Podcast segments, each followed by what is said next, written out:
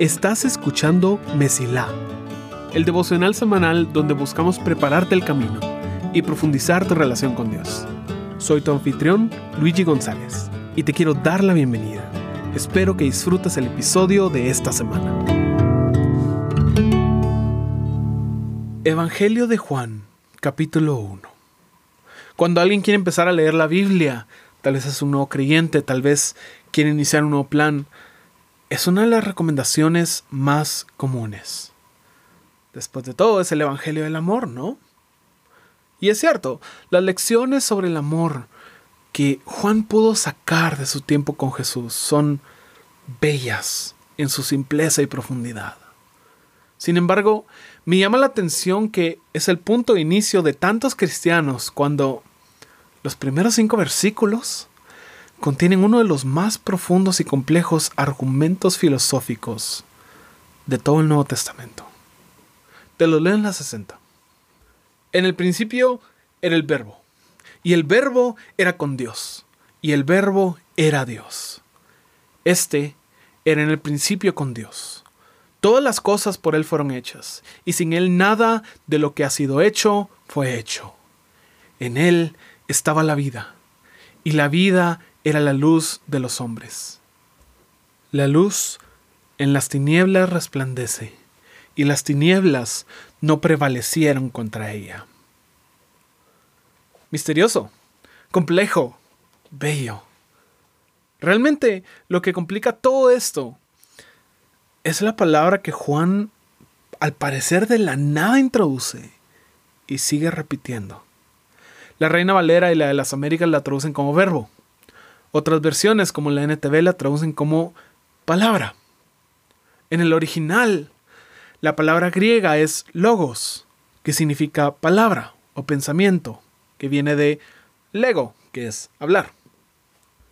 Y cuando lo traducimos como palabra y decimos en el principio era la palabra, como cristianos modernos hacemos la asociación directamente con la palabra de Dios, la Biblia, la revelación de lo divino, Jesús siendo esa revelación, es la palabra, perfecto, cada quien vaya a su casa, excelente. Por otro lado, también aplica la traducción de verbo, porque es una acción de comunicar que resulta en la creación del mundo. Después de todo, Jesús es verbo, no sustantivo, ¿verdad? Pero ahí en esas dos es donde muchos se quedan. Y es una lástima, porque el significado de logos va mucho más atrás de cuando Juan escribió esto. Verás, en la filosofía griega tiene connotaciones extremadamente importantes porque por los siglos los filósofos debatían acerca de los principios que gobiernan el universo. Para Pitágoras existían tres principios, y el tercero, el principio de armonía o logos, era el que mantenía unido toda la realidad. Para Heráclito de Éfeso, toda cosa pasaba según el logos, aquello que regulaba el universo y lo mantenía ordenado. Te hablo de 500 años antes del nacimiento de Jesús, que todo el campo de la filosofía estaba buscando aquel principio, concepto o ley universal que mantenía el orden, que ellos miraban a su alrededor. Porque cuando ellos observaban, habían tantos patrones que se repetían, habían leyes que estaban tan bien reguladas, que eran constantes, y ellos se preguntaban, ¿qué es? ¿Qué es esto que está de alguna manera manteniendo unido a todo el universo? Es el principio de armonía, es el logos. ¿Qué, qué es esto? Y esta conversación siguió por siglos con muchos aportes hasta que viene Juan y para iniciar su evangelio empieza con, en el principio, el logos ya existía. El logos estaba con Dios y el logos era Dios. El que es el logos existía en el principio con Dios. Dios creó todas las cosas por medio de él y nada fue creado sin él. El logos le dio vida a todo lo creado y su vida trajo luz a todos. La luz brilla en la oscuridad y la oscuridad jamás podrá apagarla. Siglos enteros de discusión resumidos en cinco versículos. Ese logos ese principio que regula el universo y lo mantiene ordenado, tiene un nombre. Es lo que dice Juan. Y su nombre es Jesús. Y mientras la meta de todo filósofo era acercarse a lo divino a través de la reflexión y la observación, el Logos de Juan vino a su mundo no solo para acercarse, sino para salvarlo. Yo estoy seguro que hay muchas razones por las cuales Dios eligió tener cuatro evangelios. Pero uno de esos grandes beneficios es de que cada uno tiene una perspectiva diferente de Jesús. Jesús el Maestro, Jesús el Mesías, Jesús el Hijo de Dios, Jesús el sacrificio perfecto, Jesús el ejemplo ideal, Jesús el amigo del pecador, Jesús el Logos. Y creo que no están ahí para que digamos, ok, estas son las cuatro formas de ver a Jesús, sino para entender de que Jesús no cabe en nuestra percepción. Como cristianos, estamos familiarizados con este hombre y a menudo nos encerramos en la manera que nosotros queremos conocerlo. Queremos conocerlo como maestro.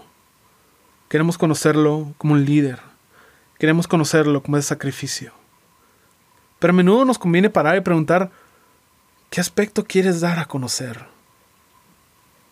Si has conocido a Jesús solo como Salvador, tal vez te convenga conocerlo como amigo. Si lo has conocido como maestro, Tal vez te conviene conocerlo como Cordero. Si lo has conocido como el ejemplo de tu vida a seguir, a veces es bueno considerar que Jesús es el Logos, el principio universal que maneja todo el universo y la respuesta no solo a las plegarias del pueblo judío, sino a las preguntas de la cultura griega. Jesús es la revelación del Padre. No es simplemente un líder que dice cosas buenas no es simplemente un ejemplo que tenemos que imitar. Es mucho, mucho más que eso. Y durante este mes que hemos estado viendo palabras, su significado y entender que, que significan más de lo que hemos llegado a entender, cómo a través del tiempo hemos ido cerrando cada vez nuestra percepción de los significados. El mayor ejemplo de eso es con Jesús porque a veces nos gusta aferrarnos a, a mí me gusta ver a Jesús así. Lo cual es completamente válido, pero si pasas toda tu vida encerrado en, yo quiero ver a Jesús de esta manera, yo quiero ver a Jesús solo como aquel revolucionario que vino a cambiar todo, o yo quiero ver a Jesús solamente como aquel pastor tranquilo que amaba a todos y perdonaba cualquier pecado. Si te cierras a ver a Jesús solo una forma, si te acostumbras a que tu percepción de Jesús se mantenga cerrada, entonces te vas a perder mucho de lo que es el Hijo de Dios. Y cuando pase que tu temporada cambie y te encuentres en un momento en el cual tu percepción de Jesús parece no concordar con lo que estás viendo, en lugar de alejarte y decir, bueno, no necesitaba Jesús, Tienes la oportunidad de conocer a tu Salvador de una manera fresca. Porque la respuesta siempre es Jesús. Por eso, Logos es mucho más que palabra.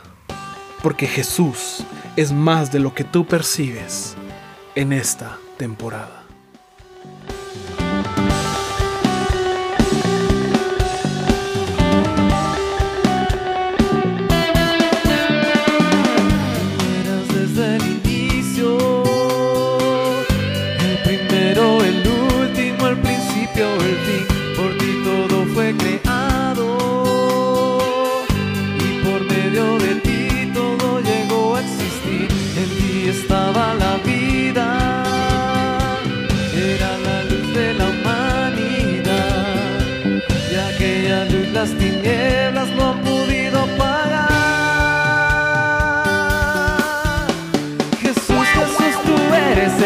Esa luz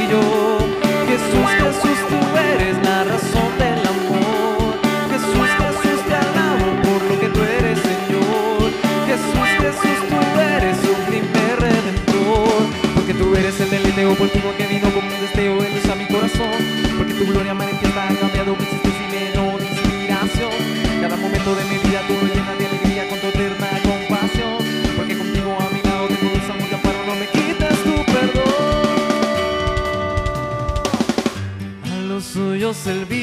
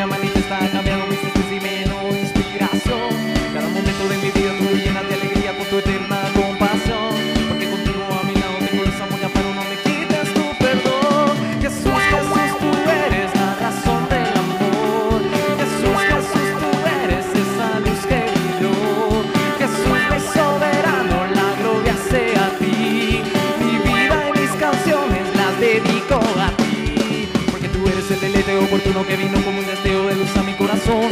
Porque tu gloria manifiesta ha cambiado mi existencia y me llenó de inspiración.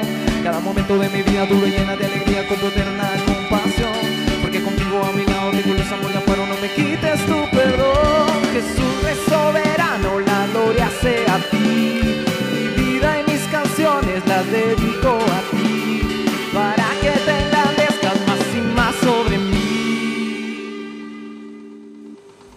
Deseo que tu relación con Jesús sea renovada y que tu camino se mantenga siempre despejado.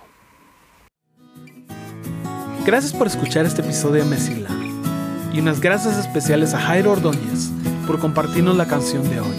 Si tú quieres conocer más sobre él y su música, puedes encontrar el link en la descripción. Apreciamos tus oraciones y comentarios y gracias por ser parte de Mesila.